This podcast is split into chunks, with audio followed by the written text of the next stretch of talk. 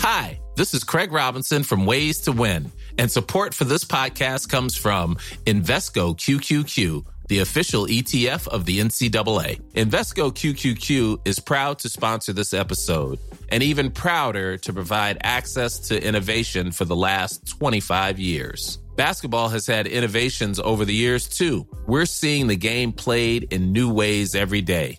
Learn more at Invesco.com slash QQQ. Let's rethink possibility. Invesco Distributors, Inc.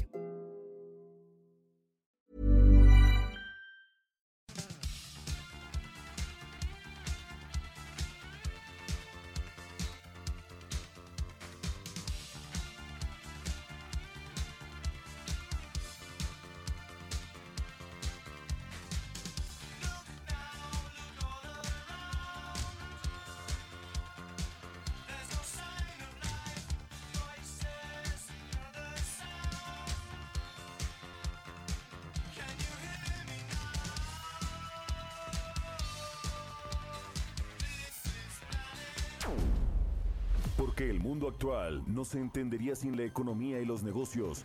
Acompaña a Mario Maldonado, el columnista de negocios más joven y objetivo del periodismo financiero, en su programa Bitácora de Negocios.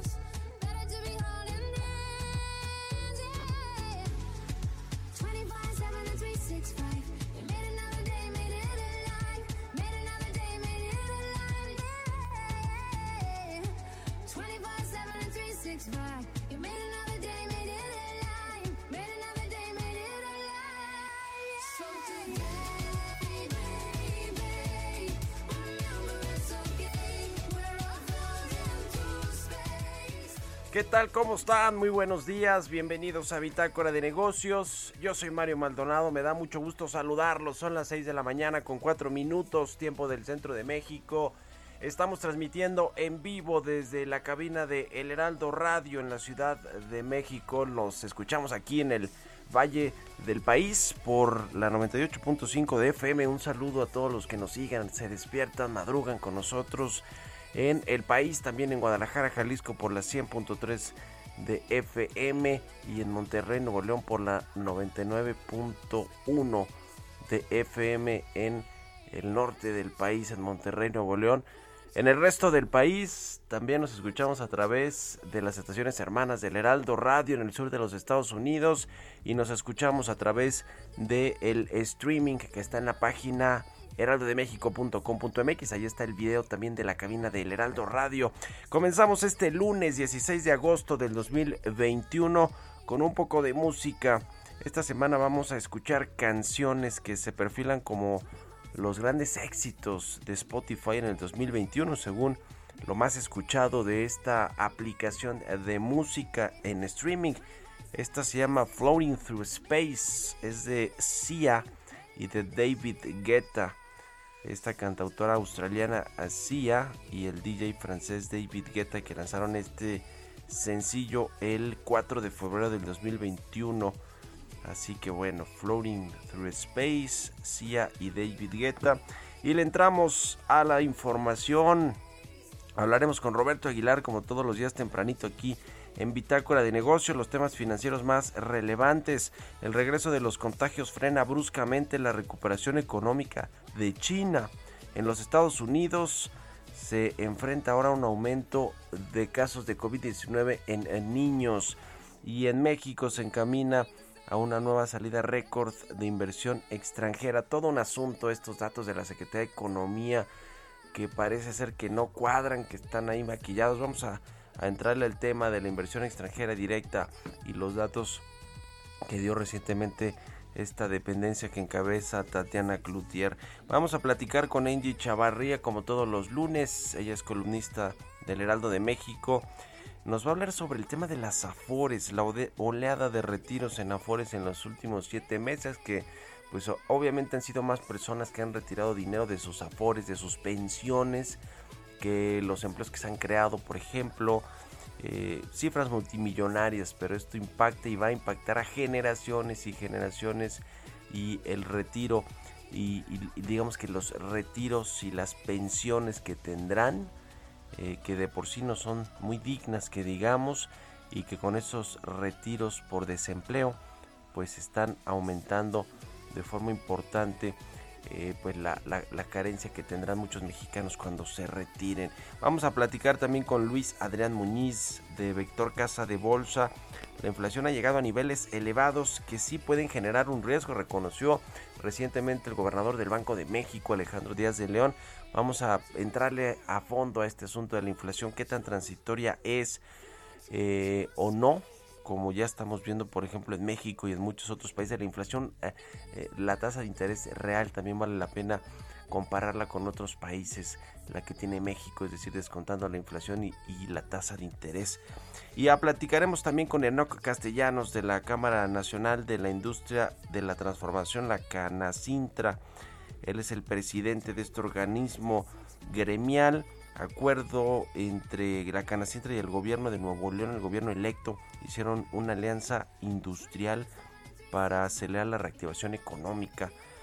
Parece ser que allá en Nuevo León sí va a haber pues trabajo conjunto con la iniciativa privada, una de las cunas de la industrialización mexicana. Vamos a entrarle todos estos temas, lo que sucede en los Estados Unidos, en Afganistán, por supuesto este asunto de la tercera hora del COVID-19 y sus efectos. Así que quédense con nosotros aquí en Bitácora de Negocios en este lunes, inicio de semana. Se va a poner bueno y comenzamos con toda la energía y la buena vibra aquí en el Heraldo Radio. Vámonos ahora a escuchar el resumen de las noticias más importantes para comenzar este lunes. Lo tiene Jesús Espinosa.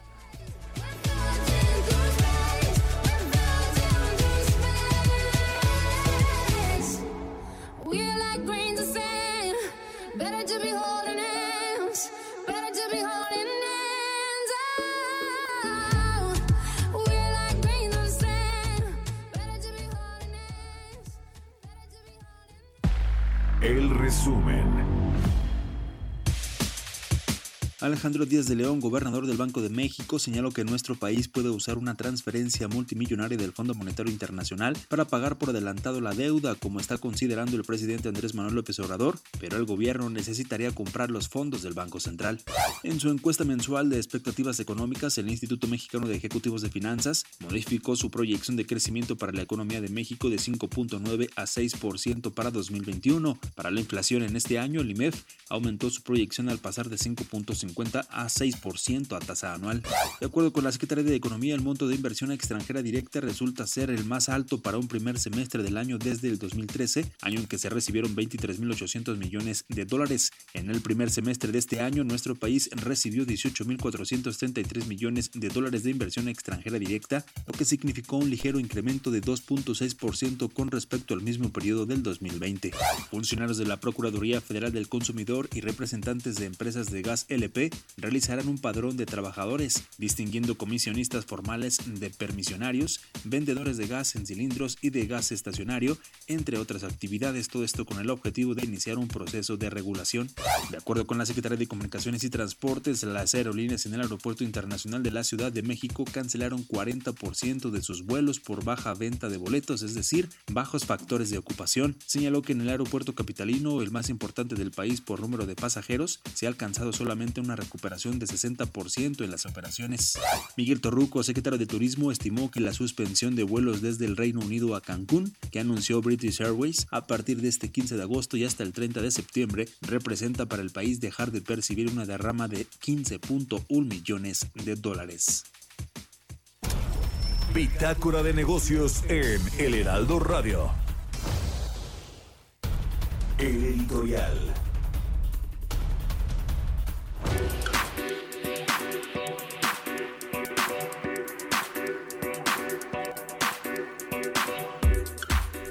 Bueno, vamos a platicar un poco de un empresario que quizá pues es eh, conocido, lo, lo conocen, se llama Carlos Bremer, es un empresario regiomontano, eh, propietario de un grupo financiero que se llama Value Grupo Financiero y sobre todo pues es uno de los empresarios que más le interesa el deporte, vamos a ponerlo así en primer plano. Yo escribo de eso en mi columna del Universal, Carlos Bremer la política, los negocios y el deporte y sobre todo por las Olimpiadas de Tokio 2020 que se llevaron a cabo hace unos días, terminaron hace unos días. Bueno, ¿por qué es importante saber de Carlos Bremer? Para empezar, es un personaje cercano al presidente López Obrador. Le dieron esta encomienda de reconfigurar las ligas profesionales del béisbol, consolidar una representación mexicana, pues que fuera competitiva, ¿no? En este deporte. Ya ve que el presidente López Obrador pues ama el béisbol y porque lo ama pues eh, ha decidido que se convierta en el deporte nacional. Bueno, pues Carlos Bremer, además de impulsar a muchos deportistas, hay que decirlo, como al Canelo Álvarez, a medallistas olímpicos como María Espinosa, la arquera María Vitia, la raquetbolista eh, Paola Longoria, en fin, ha apoyado a muchos personajes, pues se metió de lleno, incluso compró en aquel momento esta casa de Shenley Yegon para apoyar a los deportistas mexicanos y que pudieran ir a competir a los Juegos Panamericanos. En fin, es un deporte, es un empresario, Carlos Bremer, que sí está muy muy metido en el deporte. Obviamente, pues como ser, como es un empresario, pues está interesado en hacer negocio, en generar negocio alrededor de los deportistas y yo creo que lo ha hecho patrocinando, por ejemplo, al Canelo Álvarez, ¿no? Saúl el Canelo Álvarez que trae además en el, en el eh, pantaloncillo con el que pelea, pues en el primer plano la marca de Value, que es la de Carlos Bremer. Bueno, todo este asunto viene a cuento porque pues en los Olímpicos él fue el encargado de eh, llevar, por ejemplo, al equipo de béisbol, eh, metió ahí a gente a dirigirlo a eh, deportistas a los que él está patrocinando a través de su grupo financiero y el resultado de no solo de la liga mexicana de béisbol o del equipo pues que, que llegó que llevó Bremer eh, a las olimpiadas pues fue que pues muy malo no es decir acabó el equipo mexicano con tres derrotas en tierras japonesas nueve carreras anotó y le anotaron 20 eh, perdió ante países pocos conocidos, poco conocidos en este deporte eh, del béisbol, como Israel, por ejemplo. Y asimismo, pues otras deportistas patrocinadas por Value, como la golfista Gabriela López, quien se colocó en el lugar número 38 del torneo allá en, en Japón, en Tokio, Japón. La golfista eh, además de todo fue patrocinada por Value y además de todo casualmente fue designada como la banderada de la delegación mexicana, Gabriela López, que no trajo buenas noticias. Y bueno, pues ahí está, eh, cuando los negocios, la política, porque vaya que la política del presidente López Obrador es la que le, le ha eh, fomentado el deporte del béisbol en México, le, decía, quiere convertirlo en el deporte nacional a pesar de que México, bueno, pues no es una potencia, casi ningún deporte hay que aceptarlo, el, fútbol es el más, eh, el que tiene mayor afición y nos quedamos siempre en el quinto partido de los mundiales y, y bueno, México se trajo la, de, la, medalla de bronce, ahora sí que en las Olimpiadas de eh, Tokio 2020 y que fueron este año 2021, pero bueno, eh, es decir, interesante cómo se van eh, intercalando los negocios, el deporte, la política. Interesante el caso de Carlos Bremer, que, que bueno, pues le decíamos, sí, es uno de los empresarios que ha apoyado el deporte, apoya a los deportistas, apoyó a los eh, a varios atletas que fueron a las Olimpiadas, incluso con los eh, billetes de avión, en fin. Pero pues cuando quiere entrarle un empresario que no conoce a fondo el deporte, por ejemplo el de béisbol, hizo incluso reconfigurar varios equipos de la liga, de las ligas, de las dos ligas de, béisbol en México, pues como que las cosas no funcionan y creo que una imagen estampa clara fue lo que sucedió con el equipo de béisbol en Tokio, que no le pudo Carlos Bremer y el equipo que llevaron a, competir, pues entregar eh, buenos resultados al presidente que dice que el deporte va a ser el béisbol, el nuevo deporte nacional. ¿Ustedes qué opinan? Escríbanme en Twitter, arroba Mario Mal y a la cuenta arroba Heraldo de México. Economía y mercados. Roberto Aguilar ya está aquí en la cabina del Heraldo Radio. ¿Cómo estás, mi querido Robert? Buenos días. ¿Qué tal, Mario? Me da mucho gusto saludarte a ti y a todos nuestros amigos. Pues hoy nos amanecemos con datos no muy favorables de la economía china. Fíjate que se informó que los datos de ventas minoristas, la producción industrial y la inversión en activos fijos todo esto correspondiente al mes de julio fueron más débiles de lo esperado, ya que el último brote de contagios pesó sobre la segunda economía mundial y es probable que la debilidad se prolongue. La economía china ha recuperado los niveles de crecimiento anteriores a la pandemia, pero la expansión está perdiendo fuerza a medida de que las empresas se enfrentan a costos más elevados y a cuellos de botella en el suministro. La información provocó la caída en las bolsas asiáticas y los inversionistas Mario también preocupados por la incertidumbre sobre las posibles aplicaciones o implicaciones geopolíticas del repentino colapso del gobierno afgano y lo que significa para la estabilidad política de la región. También te comento que el número de contagios en el mundo ya supera 207 millones y los decesos también 4.5 millones, mientras que las dosis aplicadas en más de 180 países ya sumaron 4.710 millones pero el ritmo diario de aplicación nuevamente bajó a 38.2 millones contra los 43 millones que se alcanzó apenas el 26 de junio. También te comento que el gobierno del presidente Joe Biden eh, está desarrollando un plan para comenzar a ofrecer vacunas de refuerzo contra el coronavirus a algunos estadounidenses a partir de este otoño boreal. Esto lo informó el sábado el New York Times. De hecho, ya se aprobó que pues quienes tengan justamente la inmunidad comprometida podrán recibir una tercera dosis, pero aquí pareciera que la intención de Estados Unidos es ampliar también el universo. Y por otro lado, fíjate que Estados Unidos está padeciendo ahora por el tema de los contagios en niños de hecho, el número de niños hospitalizados en Estados Unidos alcanzó un récord de poco más de 1.900 el sábado, mientras que los hospitales en todo el sur del país se esfuerzan por combatir los brotes causados por la variante Delta. Actualmente los niños representan solo 2.4% de las hospitalizaciones en el país, pero los niños menores de, de 12 años no son elegibles para recibir la vacuna, lo que los hace más vulnerables a la infección por la nueva variante que está circulando en Estados Unidos, es decir, la variante Delta. El gobierno japonés está dispuesto a prorrogar hasta del 31 de agosto hasta mediados de, septiembre el estado de emergencia de confinamiento leve en regiones como Tokio.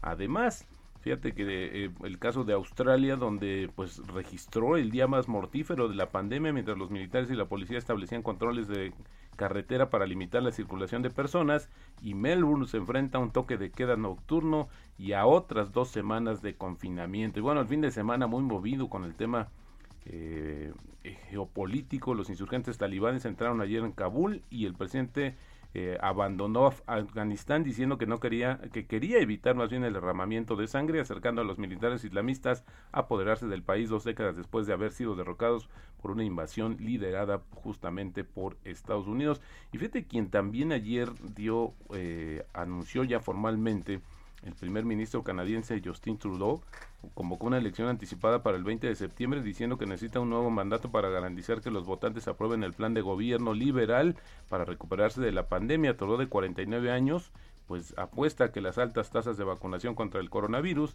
cerca del 64% de la población y un repunte económico posterior a la pandemia lo ayudarán a prolongar y fortalecer su control del poder pues las encuestas sugieren que los liberales ganarán su tercera elección consecutiva. Sin embargo, pues no hay, eh, no todo es perfecto y hay críticas acerca del endeudamiento importante que incurrió también el gobierno de Canadá y te platicaría que el juez federal estadounidense, un juez federal estadounidense ordenó al gobierno del presidente Joe Biden restablecer la política de permanecer en México de su predecesor republicano que obligó a decenas de miles de solicitantes de asilo centroamericanos a esperar en México la respuesta de sus casos judiciales con Estados Unidos y esto también pues en México ha comenzado a regresar a centroamericanos justamente en diversos vuelos.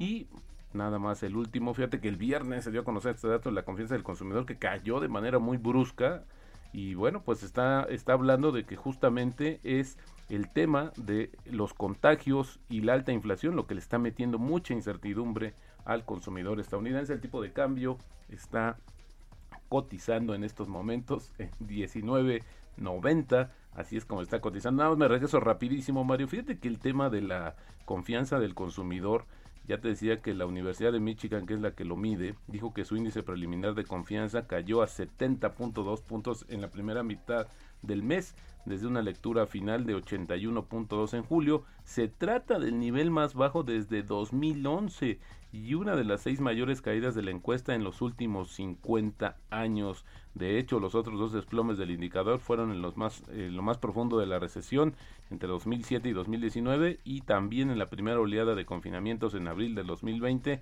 cuando comenzó la pandemia. Importante porque más del 60% de la economía de Estados Unidos pues se explica por eh, los consumidores, ¿no? Por el gasto de los consumidores y bueno, nosotros le exportamos más del 90% a Estados Unidos, así es que hay un efecto importante, preocupante lo que sucede en Estados Unidos con la confianza del consumidor. Fíjate que la, la, frase del día de hoy, la clave del éxito en los negocios es percibir hacia dónde va el mundo y eso sí, llegar allí primero. Esto lo dijo en su momento Bill Gates.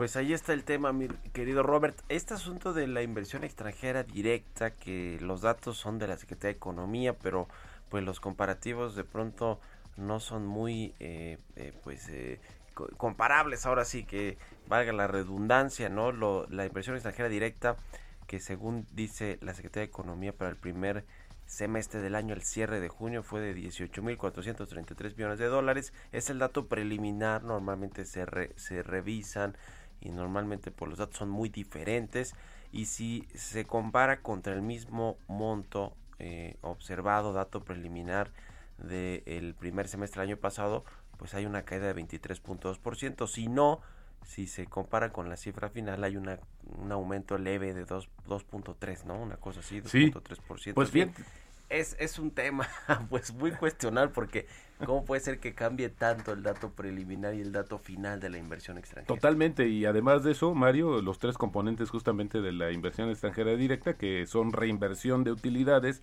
es justamente lo que más está incrementando. En realidad no está llegando inversión nueva a México, eso también es importante destacarlo y sí, este esta lectura de los números parece ser importante, pero fíjate ahora que lo comentas Mario, también en la semana, y ahora se dieron datos también a, eh, los detalles, se, comentó mucho acerca de esta situación de la salida de capital extranjero, que México se encamina justamente a registrar un segundo año de la salida. Por esto, la mayor aversión al riesgo que ya provocó una fuga de los fondos que representa 80% de la histórica cifra del 2020 causada por la pandemia. En los primeros siete meses de este año, el mercado de deuda soberana vio salir 202 mil millones de pesos monto que está cercano a los 257 mil millones de pesos en el 2020 y solo en julio el éxodo de recursos se aceleró y alcanzó 67 mil 500 millones de pesos y aunque el panorama luce incierto, pues algunos expertos creen que este año no será tan adverso como el anterior, mientras el país mantenga una nota crediticia de grado de inversión, pero sabes que también los inversionistas están huyéndole al tema de los rendimientos reales que no son tan atractivos, sobre todo por una inflación tan alta, pues están eh, reubicando sus inversiones, saliendo de México y se están yendo a China. Gente que interesante, bonos de, soberanos de China que se han incluido ya en los grandes eh, indicadores o en los índices globales son los que están prestando más atención justamente a los inversionistas internacionales en detrimento de lo que sucede en México. Así es que al final del día, Mario, no hay una confianza plena, no hay condiciones y sigue justamente la salida de inversión financiera y también la poca llegada de inversión extranjera directa. Pues ahí está el tema. Gracias, Robert. A contrario, muy buenos días. Sigan a Roberto Aguilar en Twitter, Roberto AH y el ratito en la televisión. Vamos a hacer una pausa, ya volvemos. Continuamos en un momento con la información más relevante del mundo financiero en Bitácora de Negocios con Mario Maldonado. Regresamos. Heraldo Radio, la H que sí suena y ahora también se escucha. Estamos de vuelta en Bitácora de Negocios con Mario Maldonado. Entrevista.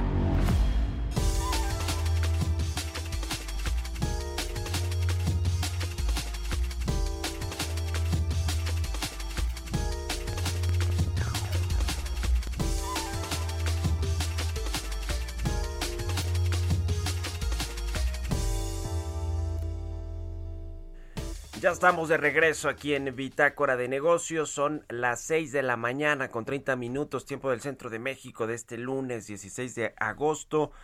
Y bueno, vamos a platicar de inflación, eh, la inflación en México que pues eh, no cede o se dio poquito más bien al mes de, de julio, 5.7% anual. Eh, es, es, la que es la inflación esa que es la que se anticipa más bien para todo el 2021.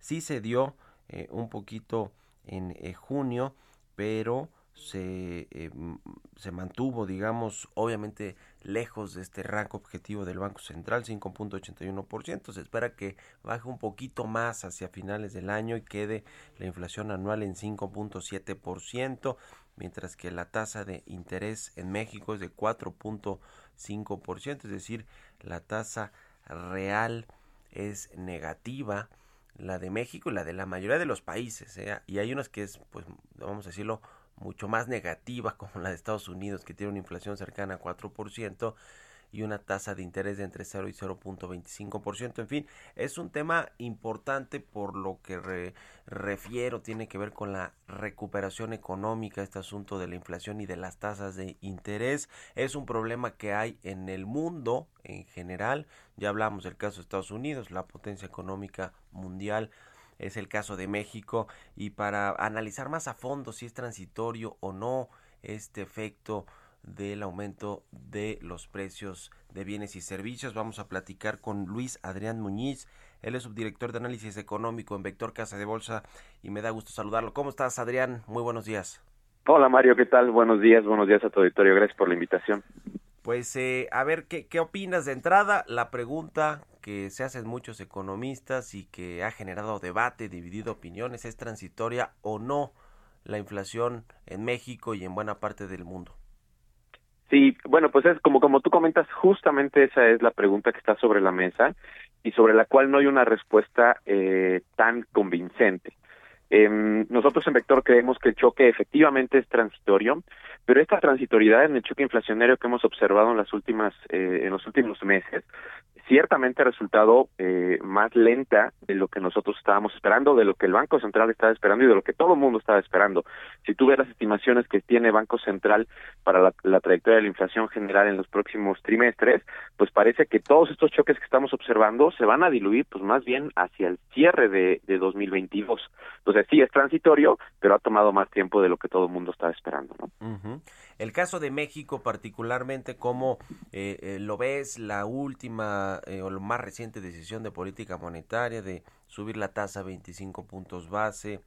Eh, obviamente, pues la, la Junta de Gobierno del Banco Central está dividida, el subgobernador Gerardo Esquivel eh, y la subgobernadora Galia Borja pues votaron en contra de aumentar la tasa la tasa de interés, eh, eh, sin embargo, pues se inclinó la balanza que sí se aumentara, en fin, ¿qué, qué, qué opinas de lo que está pasando dentro del Banco de México con las decisiones de política monetaria, eh, lo, lo que advirtieron ahí los integrantes de la Junta con respecto a las perspectivas de inflación para el resto del año y en general las perspectivas económicas? ¿Qué, qué, qué ves en, en el ambiente de cómo se toman las decisiones de subir tasas o no de interés en México en el Banco Central? Sí, bueno, pues justamente este tema que me comentas está muy de la mano con la evaluación de qué tan transitorio es o no el choque inflacionario. Sí. Eh, como les comentaba hace unos segundos, Banco de México se ha mostrado eh, sorprendido por la inflación y el hecho de que la inflación sistemáticamente se haya encontrado por arriba de la de, de, de lo esperado por el mercado y por arriba de lo esperado por el Banco de México es la razón por la cual el Banco Central ha comenzado a incrementar las tasas desde junio pasado. Aquí el tema es que en la medida en la que veamos que la inflación continúa presionada, particularmente la inflación subyacente, es la medida en la que pueden existir los riesgos de que se empiezan a desanclar las expectativas de mayor plazo o que otros precios no asociados a los choques iniciales comiencen a incrementarse, los llamados efectos de segundo orden.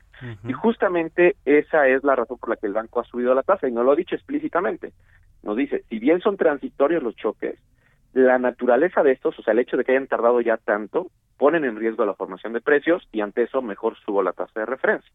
En ese sentido, estamos de acuerdo en la actitud del banco y creemos que la tasa de referencia incluso continuará incrementándose hasta el 5% al cierre de 2021.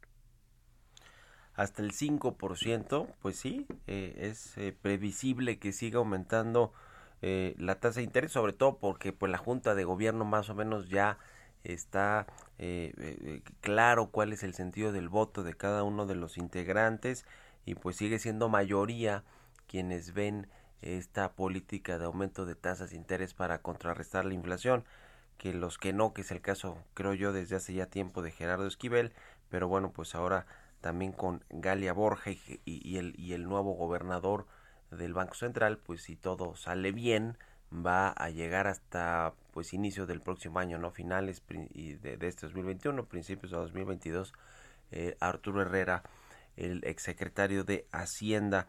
Eh, ahora, con respecto a la, a la, inflación, estos datos de inflación subyacente y no subyacente, el tema de los productos que son más volátiles, como los energéticos, los productos agropecuarios, de, de, de digamos, de todos estos componentes que tiene la inflación, que es lo más preocupante, Luis, eh, eh, con respecto pues a lo que viene en, en los próximos eh, eh, semanas o meses o con las próximas eh, decisiones y datos pues de inflación ¿qué, qué ves de, de, relevante en, la inflación con los datos desagregados Sí, mira, yo creo que lo más relevante de, de, la inflación y lo que más preocupa también ha sido el comportamiento de la inflación subyacente.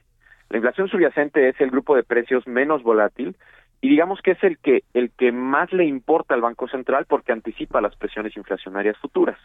Este índice se ha mantenido por arriba del 3% durante bastante tiempo y de hecho a lo largo de todo este año ha mantenido una tendencia de alza, se ha mostrado presionado y se ha mostrado también muy difícil de converger al 3%. Entonces, en la medida en la que continuemos observando este grupo de precios con ese comportamiento, será la medida en la que el Banco Central seguirá, seguirá preocupado. Entonces, la política monetaria en México, en mi opinión, de aquí a 2000, al, al cierre de 2021, va a ser muy dependiente de los datos. Y justamente en la medida en la que veamos que este grupo de precios subyacente continúe mostrando tendencia de alza, continúe acelerándose, va a ser la medida en la que el Banco Central seguirá incrementando la tasa. Si por el contrario vemos una convergencia clara al 3% hacia los siguientes 12 meses, probablemente el ritmo de ajustes en la tasa de referencia podría disminuir, pero por lo pronto al cierre de julio ese comportamiento no se ha observado, más bien hemos hemos visto presiones adicionales en mercancías y en servicios. Aquí es bien importante comentar que los servicios han estado creciendo porque el sector se está reabriendo, ¿no? Por el proceso de vacunación en contra del COVID, eh, ha hecho que muchos de los servicios comiencen a operar con ciertas restricciones, pero comienzan a operar y han comenzado a trasladar precios eh, al consumidor final y eso es lo que ha estado despertando, digámoslo de alguna manera, la inflación de los servicios. Eh, pues sí, es el, el, el, aumento de la demanda, ¿no? La reapertura de los sectores económicos, sobre todo de los servicios, que pues es eh, lo, lo que lo que eh, pues hace que el consumo se, se dinamice, se reactive. Eso está generando este problema de inflación en México. En los Estados Unidos, que también hay este debate en la propia Reserva Federal y entre los economistas, eh, eh, ven la mayoría eh, presiones de corto plazo, incluso el gobernador de, en México, Alejandro Díaz de León, pues dijo que los, los, además de los riesgos, riesgos internos, pues hay desafíos externos, ¿no? Y uno de esos claramente tiene que ver con los Estados Unidos, con, con el crecimiento de su economía y sobre todo con, estos, con estas presiones inflacionarias. ¿Cómo ves el caso particular de los Estados Unidos? Eh, Estados Unidos está en una situación similar a la nuestra en cuanto a que está eh, experimentando un rebote económico muy importante después de la caída por la pandemia de COVID-19 y ese rebote económico está trayendo consigo presiones inflacionarias. están en la misma disyuntiva que nosotros, ¿no? ¿Esto es un choque o no es un choque transitorio? Parece que en los Estados Unidos hay un poco más de evidencia de que el choque es transitorio y de que se va a comenzar a diluir relativamente pronto. Si eso fuese cierto, entonces su política monetaria no se modificará y continuará siendo acomodaticia, ¿no? O seguirá, eh, digamos, eh, estimulando el crecimiento económico. Nosotros sufrimos parte de esa inflación global por la recuperación económica del mundo. Lo que le preocupa al Banco Central son las presiones internas, la parte de servicios, en donde sí tiene él, digamos, eh, algo que decir, en donde sí puede controlar un poquito las presiones, porque parece que no están pasando. En los Estados Unidos, insisto, tienen un poquito más de margen de, de, de acción en la Reserva Federal, porque venían de inflaciones muy bajas y ahorita se han mostrado muy tolerantes. ¿no? Y nos han dicho explícitamente que van a tolerar más inflación en tanto la economía no regresa al pleno empleo ellos se mantendrán en esa tónica y en la medida en la que la economía siga teniendo una recuperación incipiente, seguirán apoyando la economía. Nosotros, insisto, estamos en el mismo en el mismo problema. El tema es que a nosotros la recuperación económica nos está agarrando con una inflación subyacente muy alta. Para que tengas una idea, ahorita está más o menos en 4.7% anual y al Banco Central le gustaría observar la inflación subyacente en menos de 3.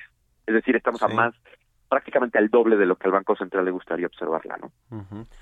Pues es un tema que va a seguir dando de qué hablar, va a seguir dividiendo opiniones entre economistas sobre qué es lo mejor eh, que hacer frente a un aumento de la inflación que parece ser pues no no es estructural eso sí digamos eh, de, de, de, largo plazo y que, que está afectando muy considerablemente a los países sino pues es, es eh, parte de esta reapertura que están teniendo muchos sectores económicos y negocios y que bueno pues hace que la demanda crezca y que los precios también aumenten eh, y bueno pues hay escasez también en algunos productos en el mundo como el caso de la industria tecnológica y automotriz, con los semiconductores, en fin, es un tema con varias aristas a analizar. La dejamos aquí, seguimos en contacto si nos permite. Luis Adrián Muñiz, subdirector de análisis económico de Vector Casa de Bolsa. Gracias por haber tomado la entrevista y muy buenos días. Gracias Mario, buenos días, buenos días a tu auditorio. Que estés muy bien, hasta luego. Son las seis con cuarenta y dos minutos de la mañana. ¿Cómo va la mañana? ¿Todo bien? Vamos con otra cosa, con las historias empresariales.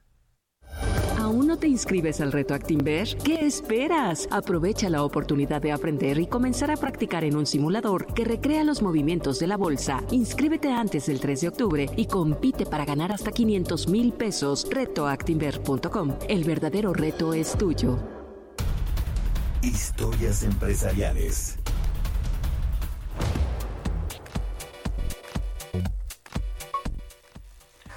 Y bueno, pues hablando de deportes de nueva cuenta, hablamos un poquito de eso en el editorial. La, la cadena de eh, er, pues eventos deportivos transmite eh, de los deportes TNT Sports, esta cadena con 155 millones de aficionados en Sudamérica, llegará a México para tratar de conquistar a los espectadores, a los amantes del deporte, pero sobre todo a los amantes de la Liga de Campeones, la Champions League, que bueno, pues es muy interesante y que ya ha cambiado la forma en la que vemos el deporte. Ahora hay que estar suscrito a diferentes plataformas o a los pagos por, por ver los partidos, las peleas, en fin, todo, todo ya se está moviendo en esta eh, superficie de el pago por evento del streaming y de todos pues los canales que ofrecen los servicios de deportivos. En fin, vamos a escuchar esta pieza que preparó Giovanna Torres sobre la llegada de TNT Sports a México. Con los derechos de transmisión de 138 partidos de la UEFA Champions League en vivo y en exclusiva, TNT Sports llega a México y buscará conquistar una audiencia estimada de 400.000 espectadores a través de la plataforma de HBO Max. La estrategia busca posicionar a Warner Media TNT Sports como gancho de adquisición de usuarios de HBO Max y competir con las plataformas ya establecidas de Netflix, Amazon Video, Disney Plus y Apple TV Plus. De acuerdo con declaraciones del líder de contenidos de TNT Sports, Fabio Madeiros, la afición mexicana es muy similar a la brasileña respecto a la Champions, pero esta iniciativa también abre el panorama a la lucha libre tan querida en territorio azteca, por lo que además de partidos en vivo, se transmitirán programas con contenido complementario.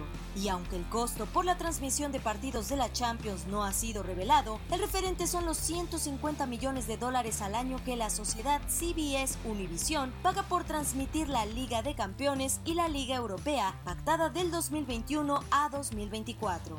La apuesta de TNT Sports no es menor, pero tan solo la Liga de Campeones cuenta con una audiencia promedio de 380 millones de espectadores en 200 países, considerado uno de los 10 eventos más vistos en el mundo. Para TNT en Brasil, la transmisión de la Champions fue el evento con mayor audiencia de televisión de paga en la historia, e incluso de streaming, pues en Facebook llegaron a 4.3 millones de espectadores.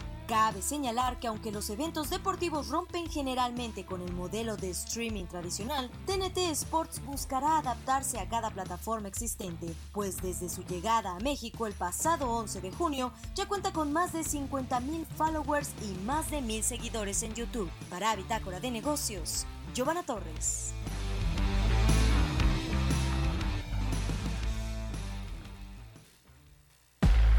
Entrevista.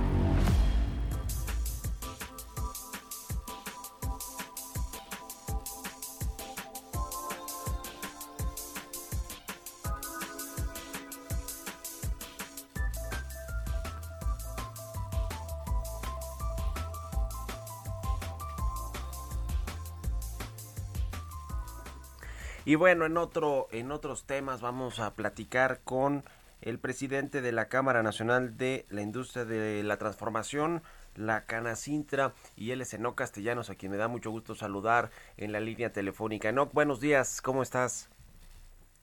amigo, un gusto saludarte a ti y al auditorio. Muchas gracias por, por platicar con nosotros. Pues hay varios temas en, en la agenda que ustedes traen con el gobierno de Nuevo León, esta alianza industrial para acelerar, acelerar la reactivación económica eh, y que bueno, pues vaya que en, Nuevo León está la cuna de la industrialización mexicana, hay muchas empresas, mucha, eh, mucha actividad económica y bueno, pues puede ser un claro ejemplo de, de, otros acuerdos en, en el resto del país, en otros estados importantes para la economía nacional. Platícanos eh, en términos generales de cómo va esto y ahorita le entramos a otros asuntos ya más nacionales sobre la economía y la recuperación en.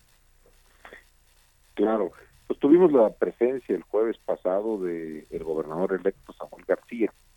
Eh, le ofrecimos una comida con 50 empresarios en donde justamente estuvimos hablando sobre reactivación económica y sobre vinculación de cadenas de valor. Nuevo León representa el 7.5% del Producto Interno Bruto Nacional y hay grandes corporativos que invierten en el resto de México, así como hay también muchas empresas mexicanas eh, y, varias de Canacintra que invierten en Nuevo León. Entonces la idea es cómo integrarnos más, cómo generar eh, innovación, cadenas de valor y cómo ayudar a la reactivación económica. Eso es lo que se platicó mm, a, nivel, digamos, de charla, porque él eh, todavía no está en funciones, pronto lo estará. Sí, sí, sí. Pues es, es, interesante cómo pues se busca la reactivación de todas estas cadenas productivas, eh, pues que, que, que, no dependen de un solo estado, por supuesto, ni yo diría que ni del país, ¿no? dependen también de cómo está el recomponiéndose la economía mundial, por supuesto los Estados Unidos, nuestro principal socio comercial. ¿Por qué empezar ahí, digamos, con esta alianza en Nuevo León? ya nos decías, eh, pues se juntaron ahí 50 empresarios con el gobernador electo que entrará en funciones en breve. Eh, Samuel eh, García, ¿por, qué ahí, digamos, cuál es, cuál es el tema? ¿Van a buscar a otros gobernadores para, para plantearles la misma alianza industrial para reactivar la economía más rápidamente, ¿no? ¿Cuál, es el plan, pues, más allá de lo que sucede con Nuevo León? Sí, vamos a estar, eh, de hecho lo hacemos permanentemente, en contacto con muchos gobernadores. El martes yo tengo eh, también una reunión en Jalisco con el gobernador Alfaro y, y bueno, permanentemente hemos estado en contacto con el gobernador Riquelme de Coahuila, es decir, con los estados más industrializados, porque lo que queremos es desarrollo de proveeduría y ligarnos eh, en las cadenas de valor aprovechando las ventajas logísticas que ya tiene el país. El país está muy bien conectado por vía eh, férrea y por, y por carreteras. Eh, además que hay una buena interconexión aérea. Desgraciadamente, bueno, se han disminuido algunas frecuencias de vuelos por, por la pandemia, pero pero la realidad es que creo que podemos hacer mucho más. Eh, algo que traíamos también en el tintero era cómo le damos proveeduría de alimentos, muebles blancos a la zona de, de, la Riviera Maya, que es un gran consumidor y que tristemente importa algunas cosas. Eh, bueno, hasta hasta decirte que importan aguacate de Estados Unidos, lo que vendemos por por de Michoacán hacia hacia el vecino del norte, luego nos lo regresan por Florida. Y esas cosas no, no, las podemos este, eh, seguir seguir eh, permitiendo. Son oportunidades perdidas. Sí, sí, sí, por supuesto. Pues sí, ¿cómo, ves la reactivación en general, la reactivación económica de México, ENOC, eh, eh, pues con todos estos planteamientos del gobierno de pues reabrir ya, por ejemplo, las escuelas para que los niños regresen a las clases presenciales en general, no solo los niños, ¿no? Todos los, los estudiantes de, de los niveles, eh, eh de todos los niveles hasta el nivel superior que hay en México, sobre todo las escuelas públicas, hablando de las escuelas públicas, de, este asunto de la tercera ola, ola de COVID-19 que pues sí sigue afectando la distintas eh, actividades como el turismo, aunque bueno, pues ahora en el verano parece ser que mucha gente sí ha salido y desbordó ahí los, los lugares turísticos, pero todo esto, ¿cómo, ¿cómo se ve, cómo lo analizan ahí en Canacintra sobre, sobre lo que sucede en nuestro país y lo que viene pues para, para el cierre del 2021?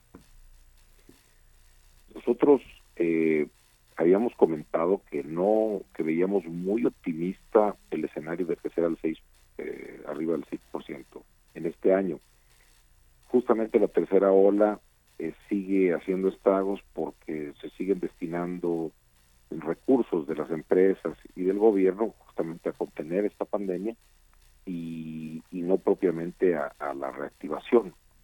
El, el tema aquí es que según, y estos datos del Centro de Estudios Económicos de Canacinta también eh, son compartidos por la Federación de, de, Colegios eh, de Economistas de México, el crecimiento se puede dar incluso en un rango de 3.5-4% y vemos que, es consistente con las cifras, eh, al menos del sector secundario del segundo trimestre, en donde tres de cuatro subsectores tienen caídas.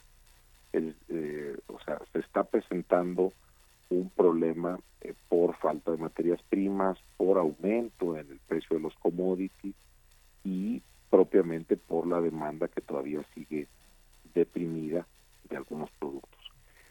Eh, es el tema de, de las escuelas, pues va a ser una decisión personalísima de cada padre de familia con sus hijos el aceptar o no el riesgo. Ha habido mucha mucha polémica.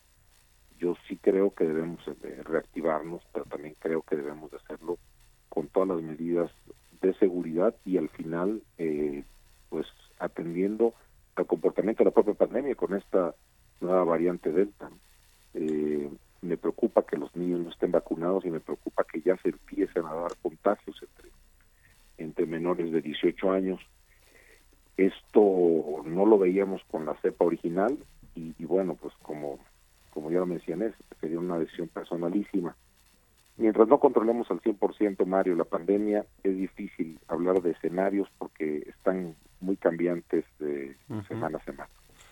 Pues es todo un tema. Estaremos eh, pendientes ahí de, de, lo que salga de estas reuniones con gobernadores que tiene Canacintra y lo platicamos aquí si nos permites y te agradezco mucho, como siempre, Noc, la entrevista aquí en Bitácora de Negocios. Claro que sí, Mari, siempre será un gusto. Te mando un abrazo. Muy buenos días, que estés muy bien. Igualmente un abrazo. Eno Castellanos, presidente de Canacintra. Con esto nos despedimos. Por cierto, el, el, Heraldo de México en su versión impresa y digital tiene todo, todo un desglose de esta tercera ola que ya es la más grande, supera casi 3.000 casos, el máximo alcanzado en la primera semana del año. Las muertes son menos, eso sí, pero bueno, es un tema muy, muy complicado. Échale un ojo allá a la portada del Heraldo de México en su versión impresa y digital. Y lo dejamos aquí en las frecuencias del Heraldo Radio con Sergio Sarmiento Lupita Juárez. Nosotros vamos a la televisión, al canal 10 de la televisión abierta, las noticias de la mañana. Y nos escuchamos tempranito aquí mañana en punto de las 6. Muy buenos días.